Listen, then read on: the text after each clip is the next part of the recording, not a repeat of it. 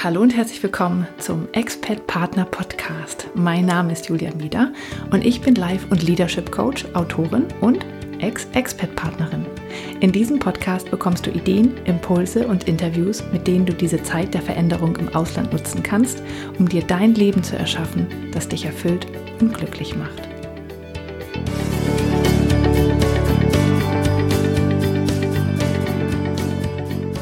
Hallo und herzlich willkommen zum Expert Partner Podcast. Dies ist Folge 54 und mein Name ist Julia Mieder. Wie immer möchte ich, dass du durch erst einmal gut hier im Podcast bei mir ankommst und dafür schließ einmal kurz die Augen und atme tief durch. Ja, und ich freue mich sehr, dass du da bist und mir zuhörst, wo auch immer das ist und was auch immer du gerade dabei tust. Ich habe nämlich in letzter Zeit einige ähm, Anmerkungen bekommen, dass äh, Menschen vor allen Dingen gerne jetzt Podcasts hören, auch wenn sie ihr zum Beispiel äh, die Hausarbeit machen und so weiter. Und deswegen, wenn du das gerade machst äh, oder vielleicht gerade im Auto unterwegs bist oder ähm, sonst irgendwelche Arbeit mit den Händen verrichtest, ähm, ja, wünsche ich dir einfach ganz viel ähm, Spaß trotzdem beim Zuhören und hoffe, dass die Arbeit leichter von der Hand geht. Mir geht das ja auch so. Ich höre ja auch meistens Podcasts tatsächlich, wenn ich irgendwas anderes neben, nebenher tue. Und äh, das finde ich immer sehr schön. Vor allem beim Kochen mag ich das äh, ganz gerne. Ja, also, ähm, ganz anderes Thema. Heute habe ich ein Interview für dich. Und es schließt eigentlich ein bisschen an meine ähm, letzte Folge an, und zwar die Sache mit der Heldinnenreise, ähm, über die ich letztes Mal gesprochen habe. Ich habe nämlich ein Interview mit Christina Mathesius für dich. Und ähm, ich habe Christina als Interviewpartnerin ausgewählt, weil ich einfach das sehr faszinierend finde, wie viel Erfahrung sie schon als Expertpartnerin gesammelt hat und was sie auch daraus gemacht hat. Weil ich glaube, hm, das trifft es ganz gut, dass sie diese Heldinnenreise gemacht hat, dass sie äh, ja sich entschieden hat, mit ins Ausland zu gehen, mit ihrem Mann äh, diese Verantwortung und äh, Herausforderung einfach angenommen hat und dann aber auch auf Widerstände gestoßen ist und da äh, ja Wege gefunden hat, wie sie immer wieder darüber gekommen ist, vor allen Dingen im beruflichen Kontext und was sie daraus machen konnte. Und äh, sie hat sich dann auch Mentoren gesucht, äh, die sie unterstützt haben. Und das finde ich einfach sehr, sehr schön. Das finde ich eine sehr schöne Geschichte.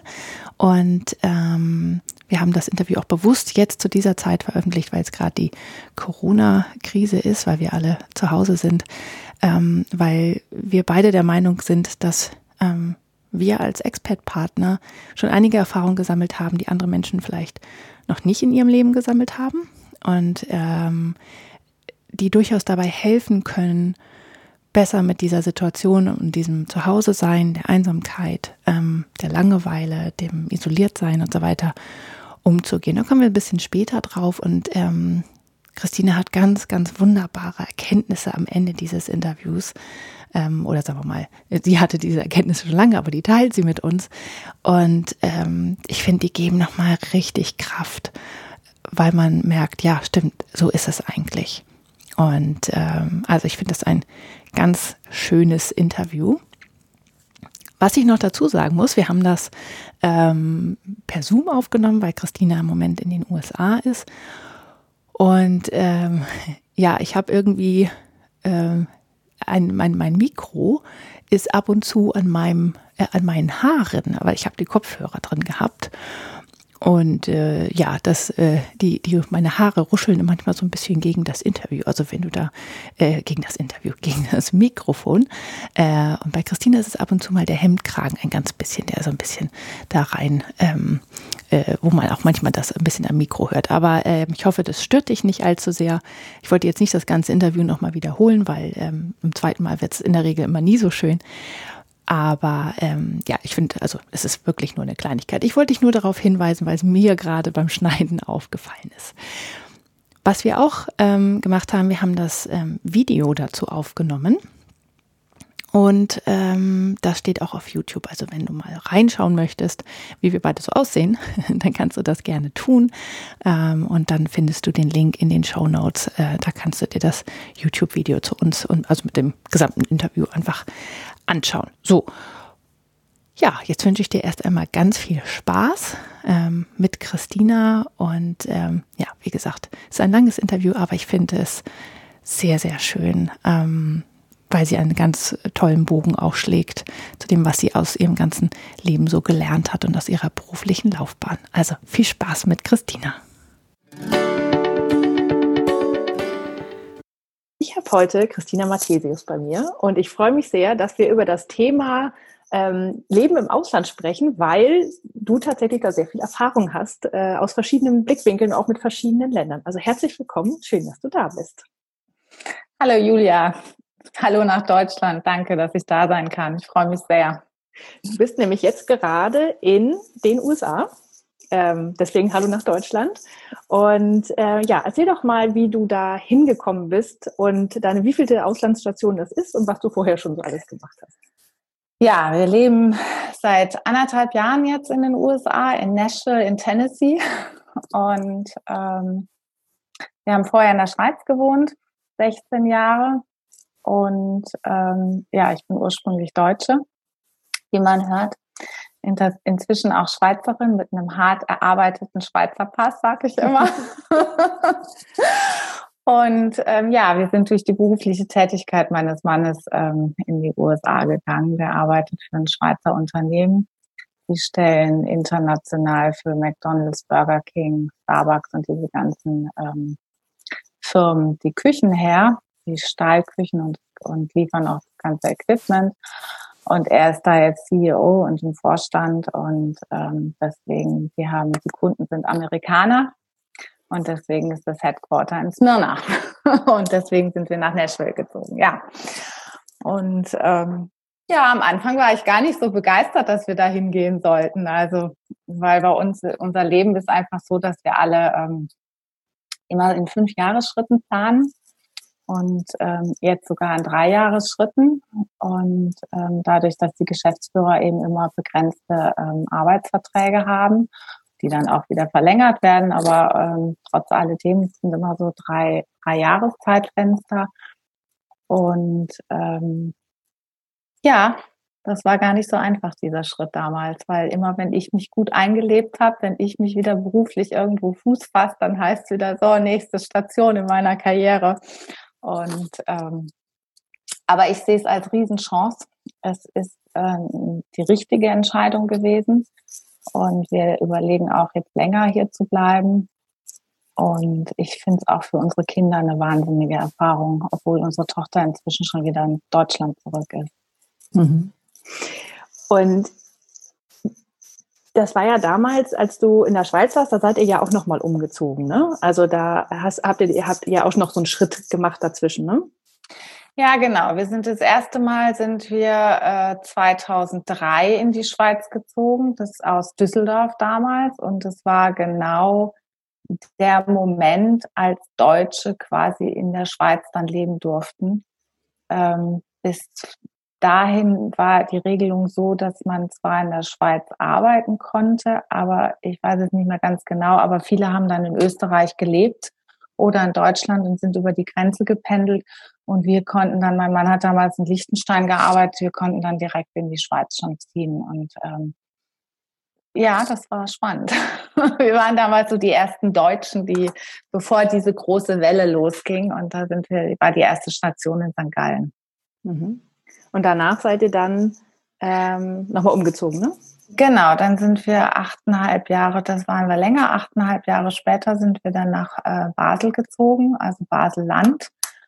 Und ähm, das war eine sehr interessante Erfahrung, weil du auch innerhalb eines Landes unterschiedliche Mentalitäten kennenlernst und ähm, mit unterschiedlichen Herausforderungen quasi zu kämpfen hast. Und es war damals auch die Situation, dass dann schon sehr, sehr viele Deutsche in der Schweiz waren und ähm, man muss das einfach auch so sehen. Basel ist dieses Dreiländereck und da ist auch eine gewisse Konkurrenz zwischen den einzelnen Ländern. Ich will jetzt nicht sagen Konkurrenz, aber man merkt einfach so ein bisschen, dass da so was am Brodeln war.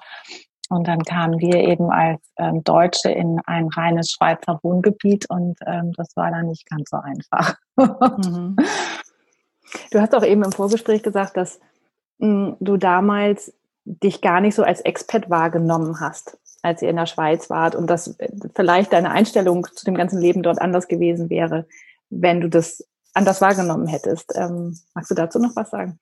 Ja, das ist super interessant. Und zwar wir Deutsche, wir denken ja immer, ja, die Schweizer sind uns so sehr ähnlich. Und je länger man dann in der Schweiz lebt, dann merkt man einfach, hey, das ist ähm, eine eigenes Nation, ein eigenes Volk und das ist ihnen auch ganz wichtig.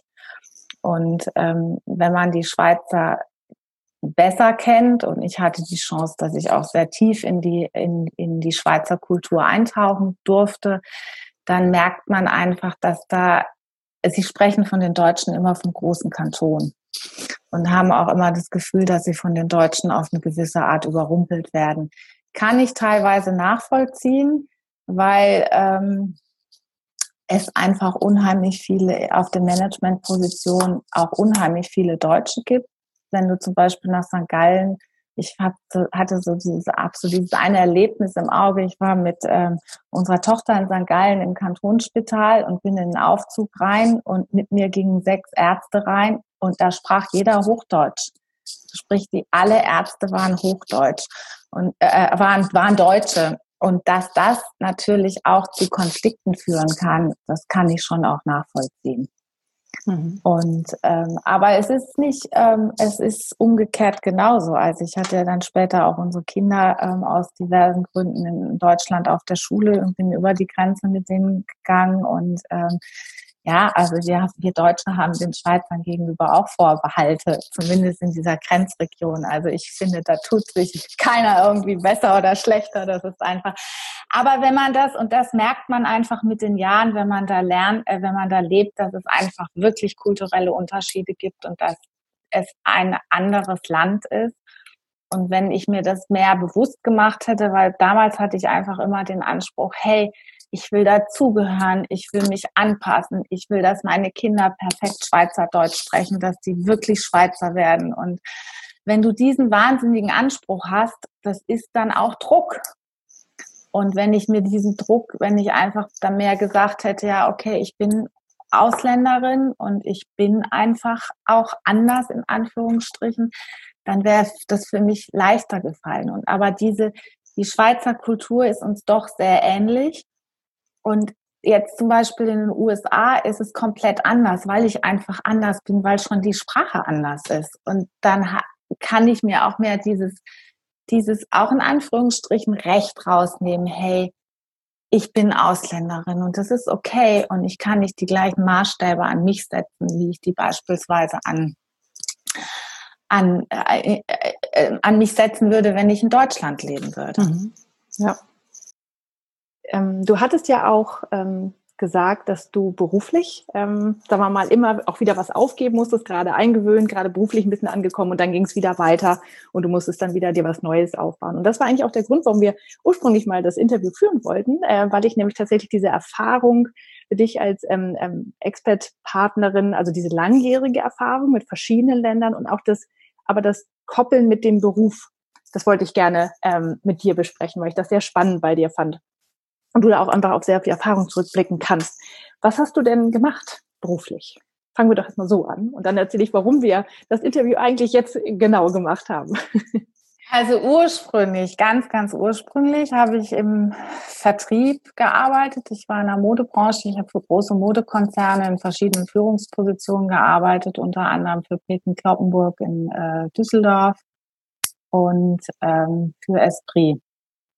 Die haben ihr Headquarter auch in Düsseldorf und ähm, da habe ich eben im Vertrieb gearbeitet und ähm, mit den ganzen Händlern und und ähm, bei P&C war ich Abteilungsleiterin in, in, in Wiesbaden und ähm, das ist einfach meine Erfahrung vom äh, beruflichen Hintergrund. Und ähm, ja, ich habe meinen Beruf auch geliebt. Also ich habe gerne gearbeitet. Ich bin ein sehr kommunikativer Mensch. Ich bin unheimlich gerne. Ich habe das geliebt mit den Kunden und ähm, hatte auch immer zu denen, äh, ja, wenn ich dann entsprechend auch dann eine Zeit lang dabei war, hatte ich mit denen auch eine wirklich gute Beziehung und das hat auch ähm, noch drüber ähm, über die Zeit hinaus gedauert und ähm, trotz alledem war es für uns, also für meinen Mann und mich, wir waren ich meine, wir sind jetzt 20 Jahre verheiratet, wir sind seit 22 Jahren zusammen, es ist ein langer Weg.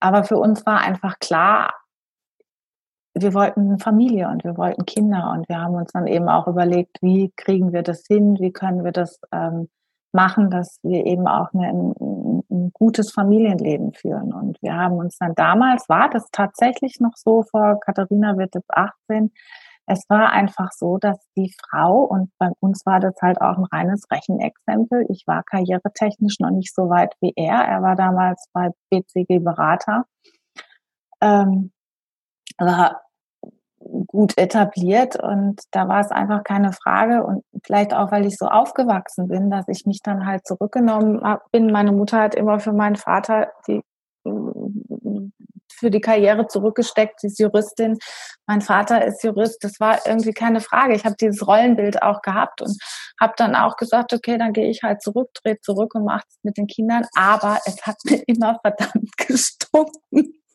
weil ich einfach auch immer das Gefühl hatte, meine eigene Begabung, das, was ich kann, das bleibt irgendwie total auf der Strecke. Und man muss einfach ehrlich sein. Also ich, ich bewundere diese Mütter unglaublich, die das können mit ihren Kindern. Und ich finde das auch überhaupt nicht zu verurteilen, wenn eine Frau das genießt.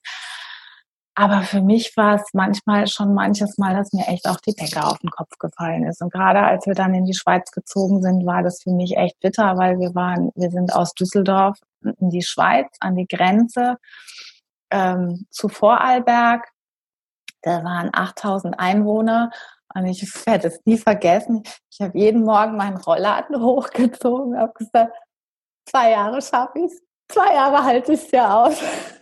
Und dann waren wir letztendlich achteinhalb Jahre da und es war okay, aber ich habe immer versucht, mir dann irgendwie, je größer die Kinder wurden, also es war für mich unglaublich wichtig, dass meine Kinder sehr, sehr schnell selbstständig werden, in, mit jedem Altersabschnitt irgendwie. Also ich habe dann irgendwann auch beschlossen, was, was unüblich war, dass ich mein, meine Kinder in zum Beispiel ähm, ähm, tageweise in eine Kinderkrippe gegeben habe weil mhm. ich einfach diesen Freiraum auch brauchte. Und ich habe dann, ähm, hab dann ähm, als, ähm, wie alt waren die? Der Lukas war zwei oder so und Katharina war fünf.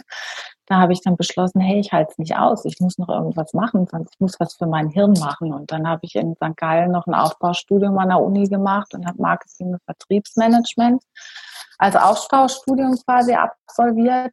Und ähm, das war gut, weil ich quasi das, was ich die ganze Zeit praktisch gemacht habe, dann nochmal ähm, in der Theorie ähm, aufarbeiten konnte. Und ähm, das war schon ähm, wichtig für mich auch. Und aber es war, es war anstrengend, weil ich hatte, ich hatte, ich habe keine Großeltern gehabt, die eingesprungen sind. Also ich habe wirklich meine Kinder wirklich, ich bin die, ich bin die Bezugsperson für meine Kinder, weil mein Mann auch immer viel unterwegs war.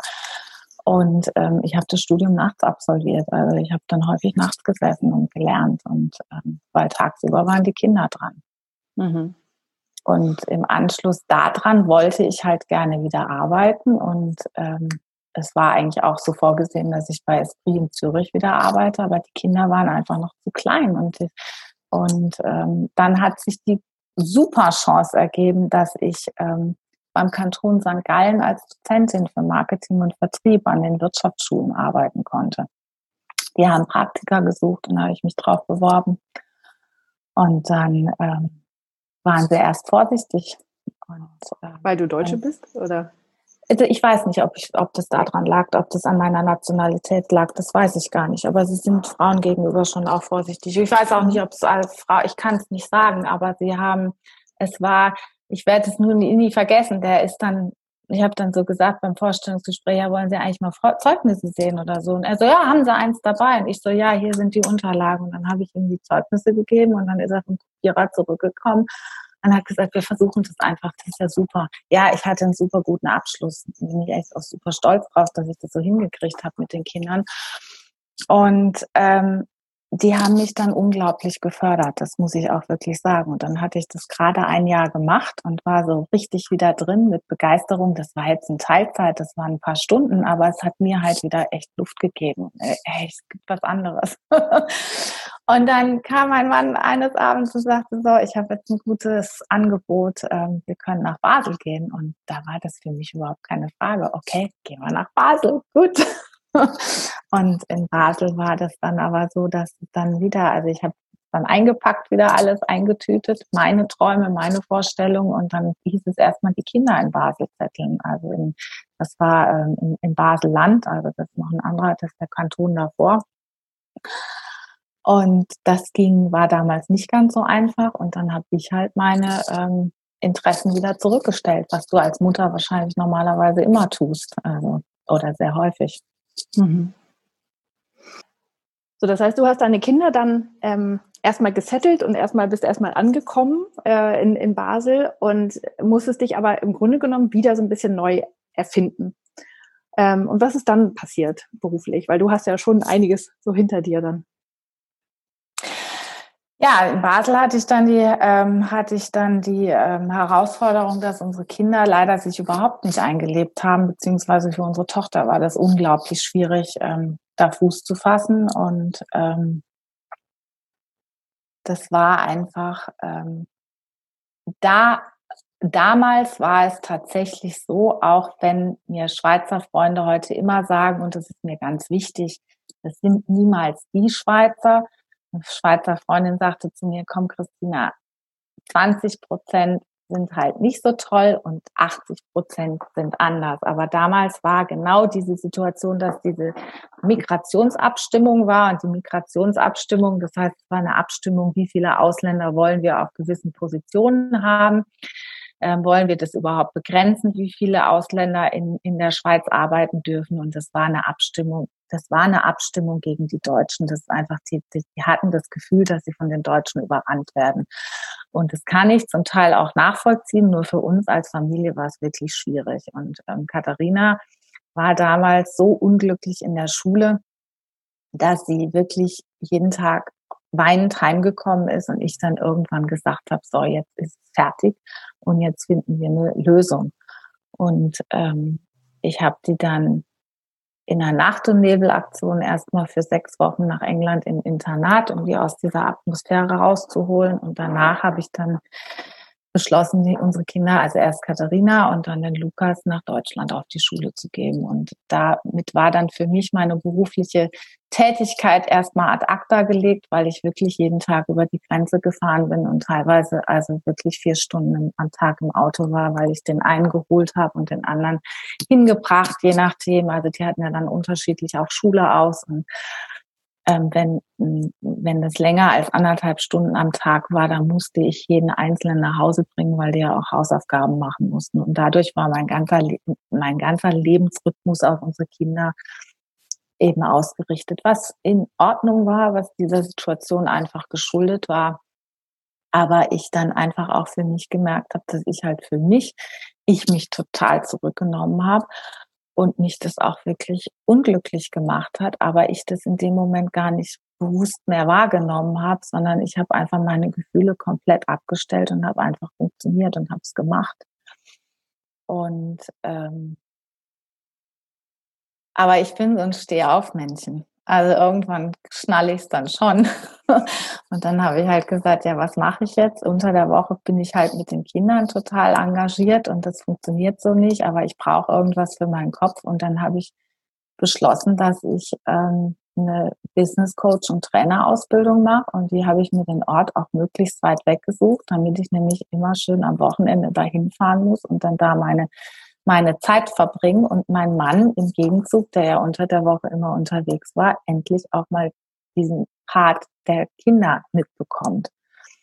Und ähm, ich habe dann in München die Ausbildung gemacht und die ging über ähm, ja, acht Monate.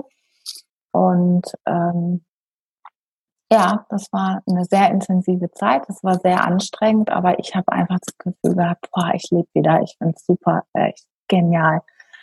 Ähm, und das Dumme war, das, das ganz Dumme war, dass ich dann einfach auch noch, ähm, damit gehe ich sehr offen um, dass ich dann eine Krebserkrankung, eine Brustkrebserkrankung, also die Diagnose bekommen habe, mitten in dieser Ausbildung und das hat dann nochmal alles umgeworfen.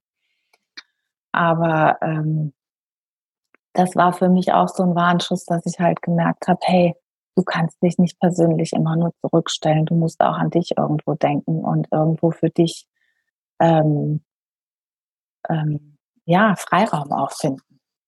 Mhm. Und dann ähm, hast du dich jetzt aber auch nochmal beruflich umorientiert. Bisschen nicht umorientiert, aber du machst jetzt noch wieder was Neues, ne? ja, das ist halt, es ist halt einfach, ähm, äh, zum einen sind es die Zufälle des Lebens und das andere ist einfach auch, ähm, ähm, dass ich halt dadurch, dass wir so viel umziehen, mir halt auch immer irgendwie ein neues Schlupfloch suchen muss, was ich machen kann. Und ähm, ich habe halt damals zu meinem Mann gesagt, ich komme mit dir nach USA, aber ich will nicht in irgendeinem Club als Desperate Housewife enden. Das kannst du total vergessen, das mache ich nicht. Und bei meinem Mann und mir ist es tatsächlich so, dass wir wirklich, also und das sagt er auch heute so, er sagt, ich hätte diese Karriere nicht gemacht, wenn du nicht dabei gewesen wärst und das mit mir gemeinsam gemacht hättest. Und ich habe in ich will nicht sagen Coach, aber wir stimmen uns sehr eng ab und wir wissen genau, was in dem anderen, also was einen beruflich bewegt und ähm, wahrscheinlich bei mir noch mehr ausgeprägter als bei ihm, weil ich zum einen so aufgewachsen bin durch das Rollenvorbild meiner Mutter und zum anderen musste das auch, als Typ können. Ich habe ihm das immer als Vorwurf gemacht und habe immer gesagt, ja, du unterstützt mich nicht und das ist einfach, ich will aber, dass du mich unterstützt und so. Aber heute weiß ich, dass man das einfach auch können muss. Du musst der Typ sein, der das kann und der eine kann es eben besser und der andere kann, hat eben andere Fähigkeiten und ähm, bei uns beiden ist es tatsächlich so, dass ich das Gefühl habe, dass ich das besser kann bei ihm als bei mir. Aber ich habe mir dann einfach heute dann Freundinnen gesucht und heute habe ich, bin ich sehr eng mit Freundinnen zusammen, die mir das dann quasi geben, was ich vielleicht dann von ihnen ja so nicht erwarte. Mhm. Ich habe diesen Anspruch heute nicht mehr. Ja, und was, was eben einfach auch war, dadurch, dass ich ihn eben so viel unterstützt habe, bin ich auch viel mit ihm rumgekommen. Also ähm, wir haben sehr viel waren viel unterwegs und unter anderem ist er auch ähm, im Senat der Wirtschaft Mitglied als Senator. Das sind führende Unternehmer. Das ist ein, ich sage mal, es ist ein Think Tank zwischen Unternehmern, Professoren und ähm, Politikern, ähm, die sich über gewisse Themen austauschen und dann diese ähm, Impulse quasi an die ähm, Regierungen geben. Und in Deutschland ist es tatsächlich so, dass der Senat der Wirtschaft an oberster Stelle mit den Bundesministern, mit der Merkel als Kanzlerin, aber auch in den Länderregierungen, also den Draht zu den Politikern haben. Und die Idee war ursprünglich, ähm, so fasse ich es auch, so interpretiere ich es für mich, dass einfach sehr viele Politiker aus ganz anderen Bereichen kommen, viele Juristen, viele Lehrer, die einfach so diesen Kontakt zur Wirtschaft nicht haben und man eben Unterne die Wirtschaft und die Politik, aber auch die, die ähm, Hochschule, also die Wissenschaft an einen Tisch zu bringen, damit die sich in gemein, gemeinsam beraten und dann entsprechend Impulse geben. Und das ist in Deutschland mit dieser Parteienvielfalt, die wir haben, sehr, sehr gut gelungen. Und ja, und mein Mann war dann eben auch Senator und ich war immer schön dabei. Und dann hab, hieß es, wir gehen in die USA. Und dann habe ich gesagt, ja, was mache ich da? Und dann habe ich zu meinem Mann, weiß ich noch, habe ich gesagt, ich will auch Senatorin werden. Und dann hat er gesagt, was willst du werden? Du, äh, äh, geht doch nicht. Und ich so, ja, wollen wir mal gucken. Und dann er kennt es schon, dass ich solche Aktionen, also dass ich halt so mein eigenes Ding dann mache. Und dann weiß ich noch, in München treffen die sich immer eines, ein, einmal im Jahr zum riesengroßen Konvent. Da sind dann, weiß nicht, 450 Unternehmer und die treffen sich dann da immer in der Bayerischen Staatskanzlei und haben wichtige Redner und das sind halt, das ist ein großes Event und ja, dann bin ich dann zwischen Hauptgang und Dessert aufgestanden, habe gesagt, ich komme dann nachher wieder, Christian. Und dann bin ich zu dem Vorstandsvorsitzenden hin und habe gesagt, was muss ich machen, damit ich selber Senatorin werde. Und dann hat er mich angeguckt und hat, und damit habe ich nicht gerechnet, du musst so Förderer haben. Und dann hat er zu mir gesagt, Christina, ich fand es immer so toll, wie du deine Familie unterstützt hast und die Karriere deines Mannes. Wenn du das möchtest, dann hole ich dich in dieses Netzwerk rein und dann kriegst du diese Kontakte und ähm, ich unterstütze das. Und dann, als ich dann gesagt habe, wir gehen in die USA, hat er gesagt, wir haben ein Team in den USA, kannst du USA mit aufbauen? Ja, ich gesagt, ja klar, probiere ich. Was ich damit einfach sagen will, ist, du musst als Frau, und ich glaube, das ist egal, ob du Expert-Partner bist oder wer, was du auch machst, du musst es wirklich selber machen. Ich habe es irgendwann aufgegeben, mich hinzusetzen und zu sagen, ja, die merken schon, dass ich gut bin und sie werden mich holen. Nein, es holt dich keiner. Es hat niemand da draußen auf uns gewartet. Aber ich habe auf die Welt gewartet und ich habe dann gesagt, du musst es selber machen und bin dann, ähm, das, das sind einfach so Zufälle und es liegt mir, ich kann ganz gut ähm, Leute zusammenbringen und ein Netzwerk aufbauen und ähm, das ist das, was ich jetzt in den USA mache. Also ähm, am Anfang war das, ähm, wollte man mich an, als beratendes Mitglied haben in einem Gremium. Jetzt inzwischen bin ich, ähm, nee, ich habe dann gesagt, ihr wollt meine Marketingkenntnisse haben und meine Vertriebskenntnisse.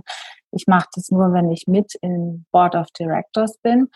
Und das war dann okay. Und nach einem halben Jahr habe ich auch gar nicht gefragt. Das hat sich dann automatisch ergeben, dass ich eben Vice President geworden bin. Und meine Aufgabe ist es jetzt einfach dieses, dieses, diese Erfolgsgeschichte aus, aus Deutschland in den USA aufzubauen. Ist nicht ganz einfach, ist auch wieder eine Herausforderung, weil eben auch die politischen Verhältnisse, äh, wir haben ja eine ganz andere ähm, Ausgangslage in den, in den USA. Aber was es macht. Ich habe unglaublich viele Kontakte dadurch und ich ähm, und ähm, es entstehen ständig neue Ideen, was wir in Rohrlauf machen können. Also langweilig mhm. ist mir nicht. und da muss ich glaube, man darf sich nicht so festlegen und sagen, das ist mein Weg, sondern man muss auch so die Zufälle im Leben einfach mit sich kommen, mitspielen lassen. Mhm. Also du hast eben gesagt, dass das Zufall, Zufälle gewesen sind, ja. Ähm, aber das klingt tatsächlich nicht so, weil äh, diese Erkenntnis, finde ich, das ist, die du, ähm, von der du eben erzählt hast, eine ganz zentrale. Die Welt hat nicht auf mich gewartet, aber ich habe auf die Welt gewartet, ja. Und dieses, ähm, du bist hingegangen und hast darum gebeten, das tun zu dürfen. Du hast danach gefragt. Und ich glaube, das machen die meisten nicht. Die meisten fragen nicht danach sondern sie, sie erwarten irgendwie, dass die Firma des Mannes ähm, was für sie tut äh, oder äh, der Mann selber oder ähm, irgendjemand, der, der Staat, wo sie hinziehen, was für sie tut. Aber man muss im Grunde genommen das selber in die Hand nehmen. Ansonsten wird das nichts. Und das hast du getan. Also es waren vielleicht auch Zufälle, aber ähm, es gibt auch genug Leute, die diese Zufälle nicht gesehen hätten und nicht ergriffen hätten. Ja? Also das finde ich sehr zentral. Ja, ich kann das verstehen. Ich kann das nachvollziehen, wenn Frauen so reagieren. Ich habe das in diesen Anspruch in gewisser Weise auch für mich gehabt. Aber ich habe in meinem Leben auch einschneidende Erlebnisse gehabt, wo ich einfach gemerkt habe, hey, wenn du das so weitermachst, da kommst du zu nichts. Und ähm, aus dieser Erfahrung heraus ist es wahrscheinlich dann auch entstanden, dass ich heute völlig anders agiere. Und ich nehme auch wirklich gewisse Sachen für mich heute wirklich in Anspruch, was ich mich vielleicht früher auch nicht getraut hätte. Ja, kann sein. Mhm.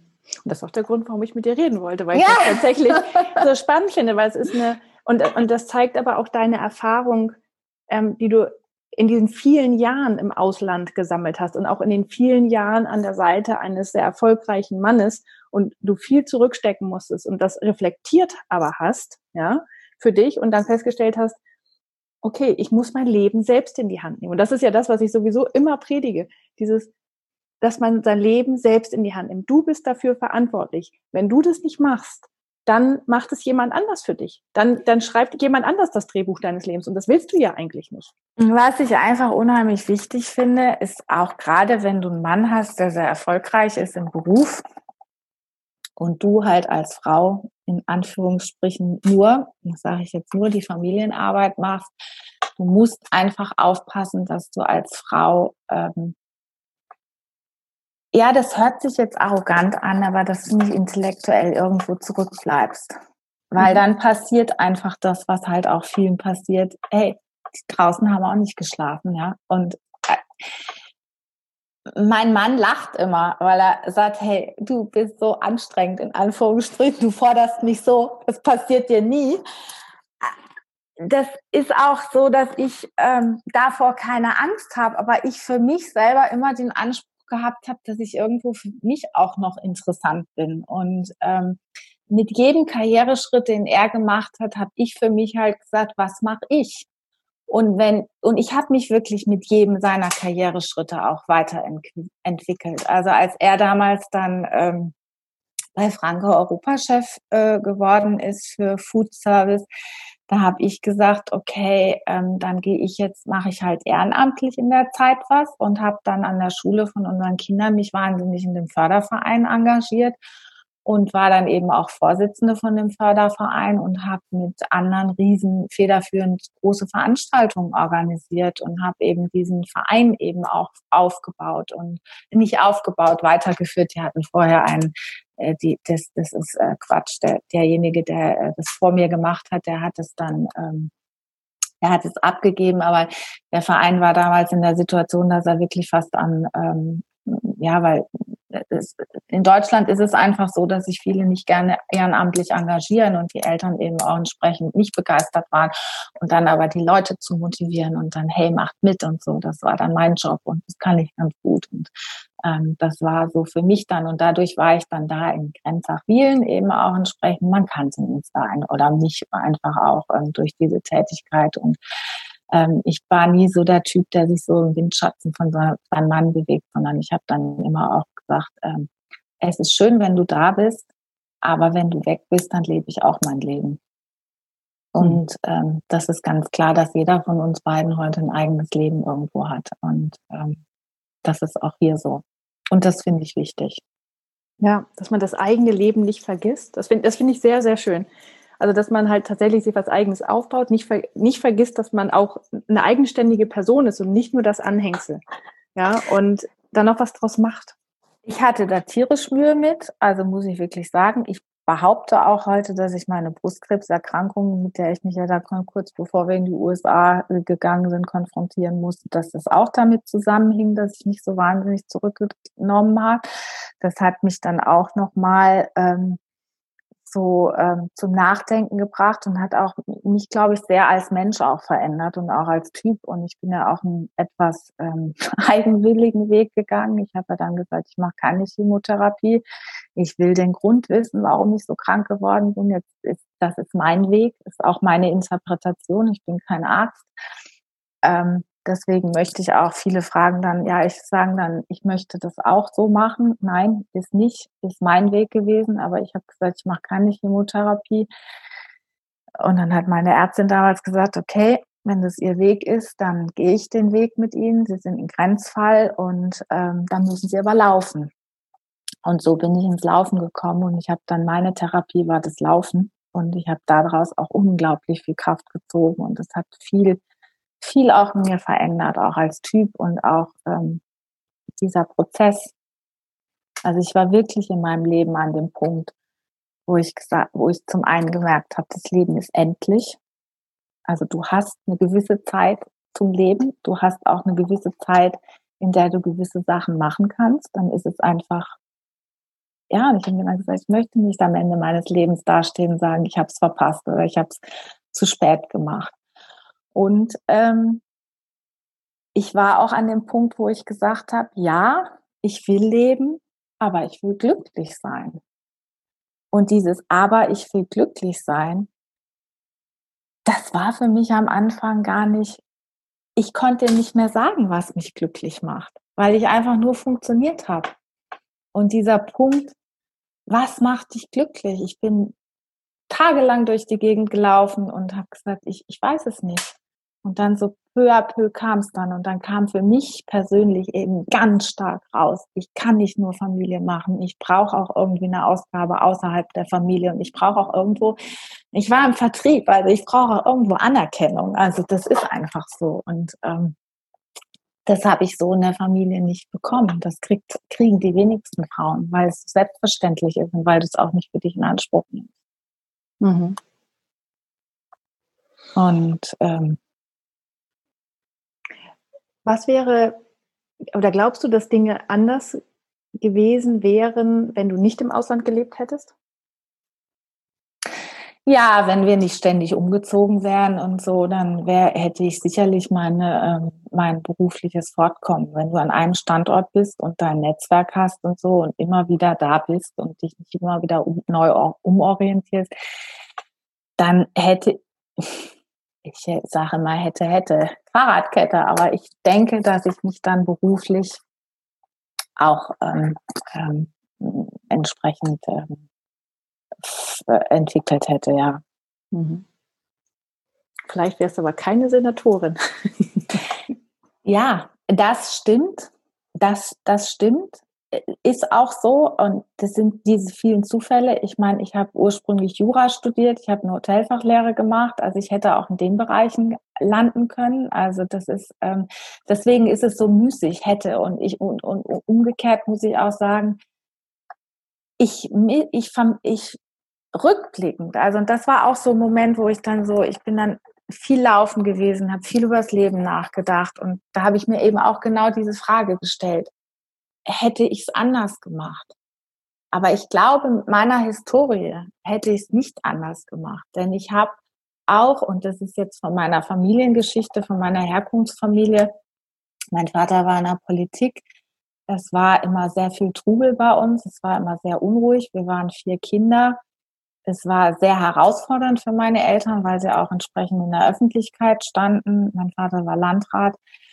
Ähm, ich habe mit meinen Kindern hm, auf eine gewisse Art ein ruhiges Familienleben, was ich so als Kind nicht hatte und was ich mir aber immer so gewünscht habe. Das habe ich mit meinen Kindern ähm, quasi nachgeholt und gelebt und das ist auch ein Teil, der sicherlich berechtigt war und von daher ist es ähm, immer dieses hätte, hätte, das, mhm. who knows? I don't know.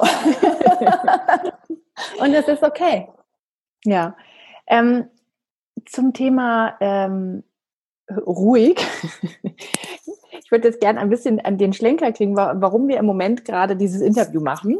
Mhm. Äh, wie gesagt, eigentlich wollten wir über das Thema Beruf sprechen und deine Erfahrung als Expert-Partnerin und so weiter, was es mit dir gemacht hat und deinem, äh, deiner Entwicklung deines Lebenslaufes quasi.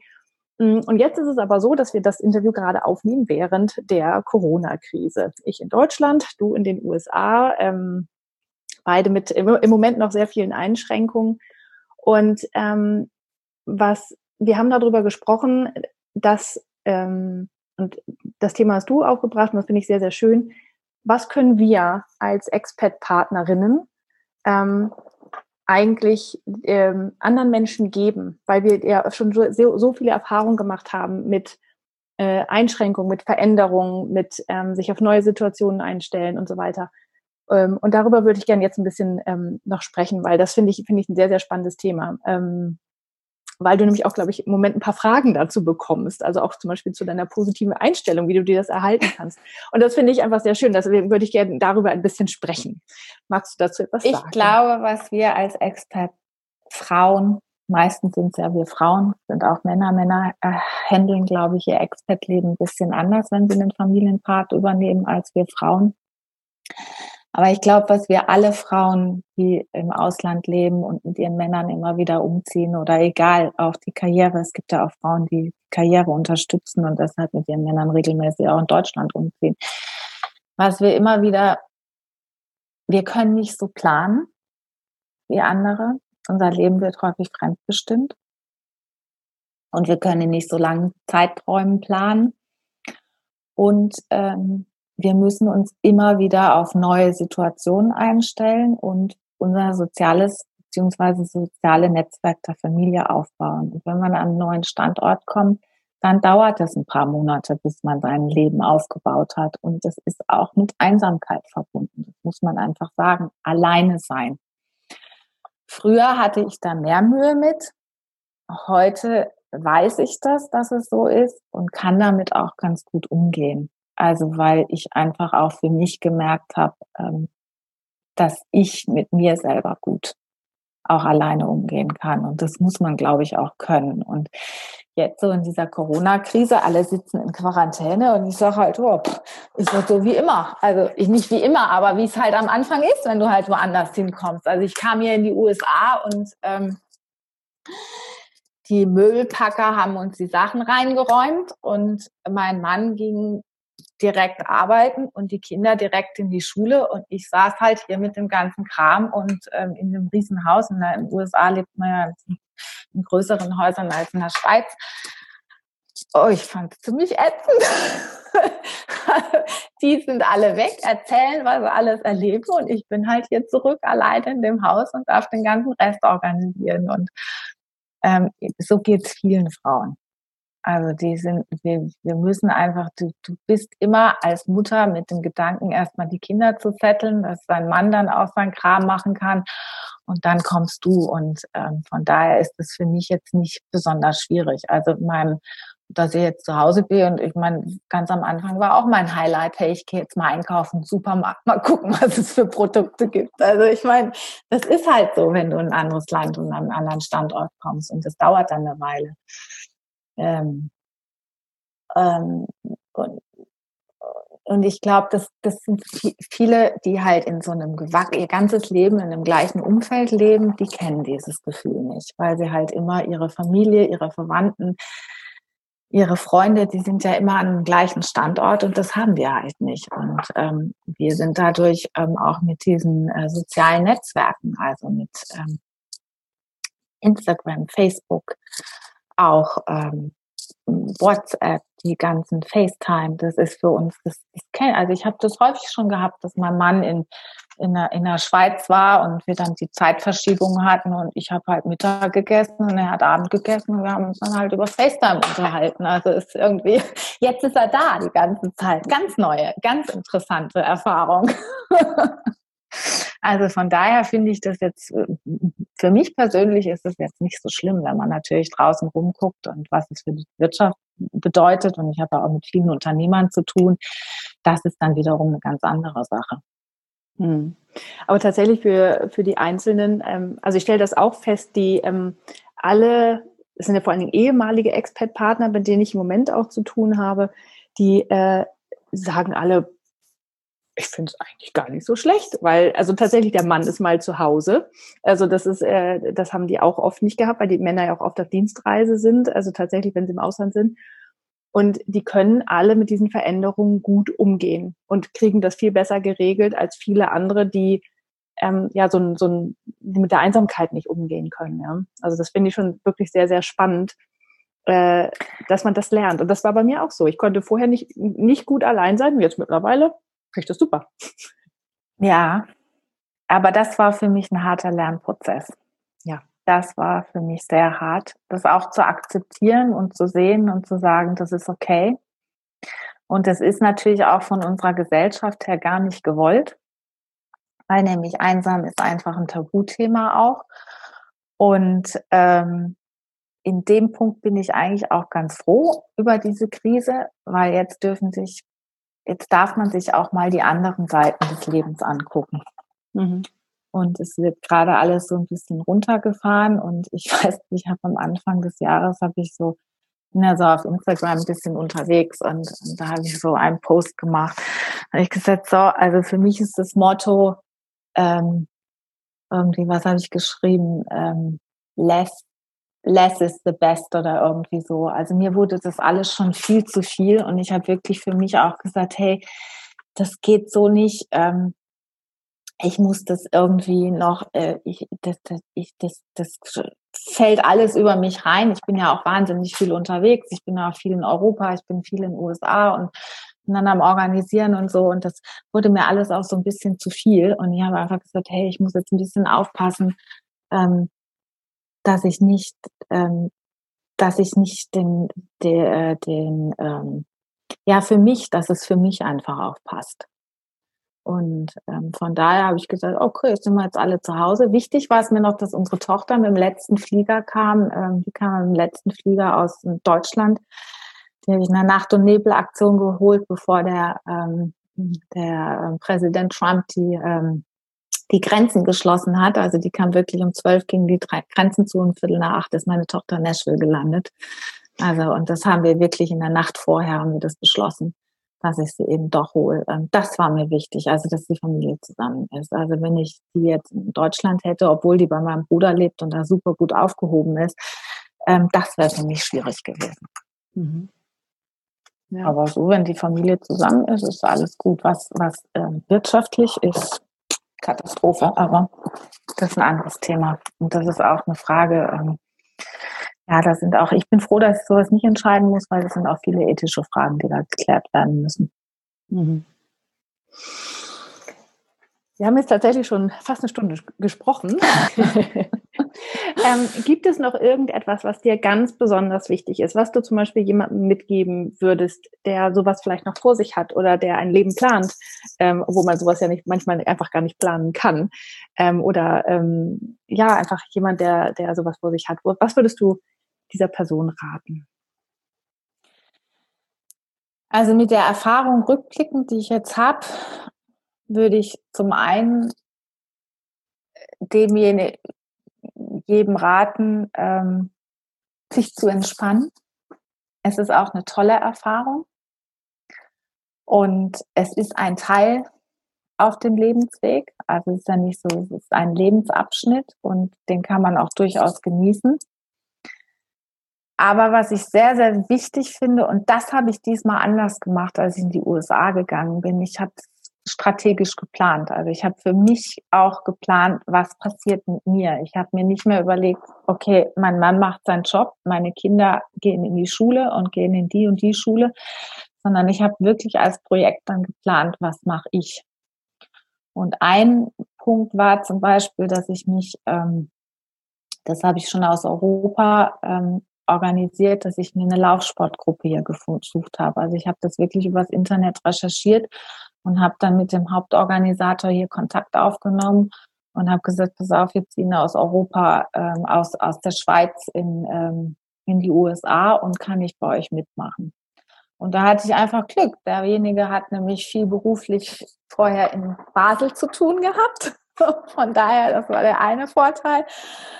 Und der andere Vorteil ist, dass sie dann ähm, auch für jedes Niveau ähm, ähm, äh, quasi Gruppen hatten, so dass ich dann auch, also ich bin jetzt nicht, man denkt immer, ich wäre so der Wahnsinns ähm, Halbmarathonläufer, also das ist ja bisher das Einzige, was ich bisher gemacht habe. Nein, bin ich nicht, aber ähm, es, äh, es ist in den USA die Gemeinschaft einfach eine andere und das ist, ähm, man wird sehr offen aufgenommen. Und ähm, das ist, finde ich, wichtig, dass man sich überlegt, ähm, was ist mit mir? Und ähm, ich bin zusätzlich in der Schweiz war ich bei den Lions, hier bin ich jetzt bei den Rotariern, also auch diese Service-Clubs, ähm, die Kontakte, die haben sich ursprünglich, also aus meiner Laufsportgruppe, dann wurde ich da wieder empfohlen und hin und, und, und, und so. Also wenn man so einen Standort hat mit den, mit den Einheimischen. Oh, äh, ich finde es wichtig, auch den Kontakt zu den Einheimischen zu suchen. Das ist nicht ganz einfach. Das bedeutet für mich nicht, aber für andere ist es sicherlich auch eine Überwindung. Aber für mich war es das jetzt nicht. Aber das finde ich irgendwo ganz wichtig, dass man auch in diese Kultur eintauchen darf. Und ich habe auch das Glück, dass ich in Amerika wirklich wieder mit, viel mit Amerikanern zu tun habe. Ich habe am Anfang auch bewusst nicht den Kontakt zu Deutschen gesucht, weil ich einfach mal diese Kultur mitnehmen wollte und es war natürlich auch so, hier ist es ein bisschen auch der Mentalität geschuldet. Alle sind, hey, hi, how are you? Ja, und wie geht's dir? Und so, ja, es ist Südstaaten, es ist einfach nett. Und nachdem ich das halt in der Schweiz anders erlebt habe, war das für mich natürlich auch so eine Art Aufblühen und ähm, hat mir einfach unheimlich gut getan, dass Leute auch mal sagen, hey, schön, dass du da bist. Ich freue mich, dass du kommst und so. Und das machen wir einfach. Und das mhm. ist aber, muss man einfach auch sehen, das ist die Mentalität, die ziehen selber viel um die kennen das. Und ähm, ich habe noch nie so viele Umzugswagen gesehen wie hier bei uns im Wohngebiet. Ständig ist ein Kommen und Gehen. Das muss man auch mögen und können. Und ich denke, alles hat Vor- und Nachteile. Und das sage ich auch immer, es hat immer alles zwei Seiten. Aber heute sehe ich tatsächlich mehr die positiven Seiten als die negativen. Und früher war es eben umgekehrt. Mhm. Und das ist auch eine Kunst, ähm, die du wahrscheinlich gelernt hast im Laufe der Jahre. Ja, das habe ich ähm, auch so durch das. Ich muss so lachen. Also, es ist sehr persönlich, aber ich habe, als ich damals ähm, so krank war vor, das ist jetzt im Sommer drei Jahre her, Und ähm, da hat, ähm, da musste ich ja dann auch eine Bestrahlung machen und dann haben die, hat die Ärztin in das Protokoll geschrieben, Frau Mathesius hat sehr gefasst und diszipliniert und tapfer die Diagnose und den Behandlungsplan entgegengenommen. Und ich weiß noch, ich saß in meinem, ich saß am Tisch zu Hause und habe den Brief gelesen und habe gesagt, hey, das will ich nicht, dass das mal auf meinem Grabstein steht. Ich will, dass auf meinem Grabstein steht. Sie hat gelebt, geliebt, gelacht und Spaß gehabt. Und das hat für mich nochmal so im Kopf wirklich nochmal einen Dreh. Hey, es, du bist es. Nur du kannst dich glücklich machen. Und nur du kannst, musst es, kannst es ändern und niemand kann es für dich in die Hand nehmen. Und mein Mann hat auch oft zu mir gesagt, ich habe das nicht gemerkt, Christina, und ich möchte so gerne, dass du glücklich bist und ich tue alles, dass du glücklich bist. Und ich so, nein, das ist nicht deine Aufgabe, das kannst du nicht. Diese Verantwortung möchte ich auch nie mehr jemandem geben. Es ist meine eigene Verantwortung, mich glücklich zu machen und ich kann das auch und ich will das auch. Und ähm, das ist für mich sehr einschneidend gewesen. Ich finde, das ist ein hervorragendes Schlusswort. Also, das, also wirklich, das ist richtig schön. Ähm, dieses, ich kann nur, es ist meine Aufgabe, mich glücklich zu machen. Und niemandem anderen sonst. Und das finde ich sehr, eine sehr schöne Essenz. Ja, das sage ich auch immer unseren Kindern. Also unsere Kinder haben jetzt zum siebten Mal die Schule gewechselt, jeder. Also sieben Schulen und in unterschiedlichen Ländern. Und kommen dann oft nach Hause und sagen, oh, es ist so und, und keiner will mit uns spielen. Es war es früher und heute ist es so schwierig reinzukommen und so. Und ich sage immer, hey, wenn du das haben möchtest, dann sprich sie an. Das ist auch das Gleiche, wenn du hier Einladungen hast und so. Also ich bin sehr, auch durch meine Hotelfachausbildung, ich habe einfach gerne Gäste. Ich lade unheimlich gerne Gäste ein und habe die immer da. Aber ich habe heute nicht mehr den Anspruch, dass ich zurück eingeladen werde. Natürlich werde ich zwischendurch zurück eingeladen, aber es ist auch ein großer Aufwand und die einen können das besser und die anderen können es weniger. Und ich sage aber heute, hey, ich lade die Leute zu mir nach Hause ein, weil ich gerne Gäste habe. Ich bin gerne mit Gästen zusammen und deshalb lade ich euch zu mir ein und nicht mal umgekehrt. Ähm, ja, ich müsste mal oder was weiß ich oder ich will, dass ich, ich lade sie ein, damit ich eingeladen werde. Nee, so läuft es nicht. Es läuft einfach, weil ich es gut finde. Deswegen mache ich es. Genau. Und das ist auch das, was ich den Kindern mitgebe. Und da muss man auch tatsächlich nochmal sehen, dieses, nur weil ich das jetzt gut finde, heißt das noch lange nicht, dass andere das auch gut finden. Ja? Der, ähm, also da je, jeder muss das für sich selber rausfinden, was er mag und was er braucht und was ihn glücklich macht. Ja, ja ganz klar. Erstens ja. das. Und ähm, was für mich gut ist, heißt noch gar nicht, dass es für jemand anderen gut ist. Das ist auch. Und das muss man auch übrigens innerhalb der Familie irgendwo abchecken. Also auch das, ich kann das auch nicht auf meine Kinder über, überstülpen. Also ich habe ein extrovertiertes und ein mehr introvertiertes Kind und ähm, das ist, jeder muss das für sich dann herausfinden, wie es für ihn am besten funktioniert. Genau. Also, liebe Christina, ich danke dir von Herzen für dieses wunderschöne Interview, für all die weisen Dinge, die du gesagt hast, ja. die ganze Erfahrung, die du mit uns geteilt hast. Also, vielen herzlichen Dank. Gerne.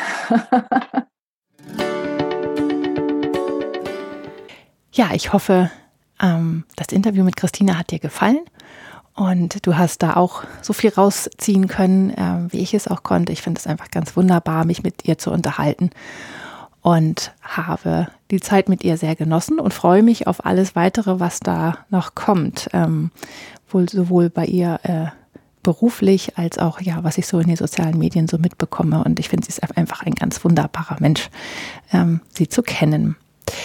Ja, ähm, wenn du nochmal nachlesen möchtest oder nachschauen möchtest, zum Beispiel das Video dir an, ähm, angucken möchtest, jetzt hast du das Interview ja schon durchgehört, aber falls du das Video nochmal ähm, sehen möchtest oder irgendwelche ähm, die Kontaktdaten von, ähm, wo du Christina findest auf Instagram oder Facebook, dann ähm, schau doch mal auf dem Blog vorbei, das ist auf meiner Website www.dreamfinder-coaching.de und da kannst du auch ähm, alle anderen Sachen, wie du mit mir in Kontakt treten kannst, wie du vielleicht mit mir zusammenarbeiten kannst, falls du in dieser besonderen Situation, ähm, je nachdem, wann du das gerade hörst, ob immer noch Corona-Krise ist oder nicht, wenn du zum Beispiel Hilfe brauchst ähm, und einfach äh, vielleicht auch mal ein Coaching machen möchtest, dann schau doch mal bei mir vorbei.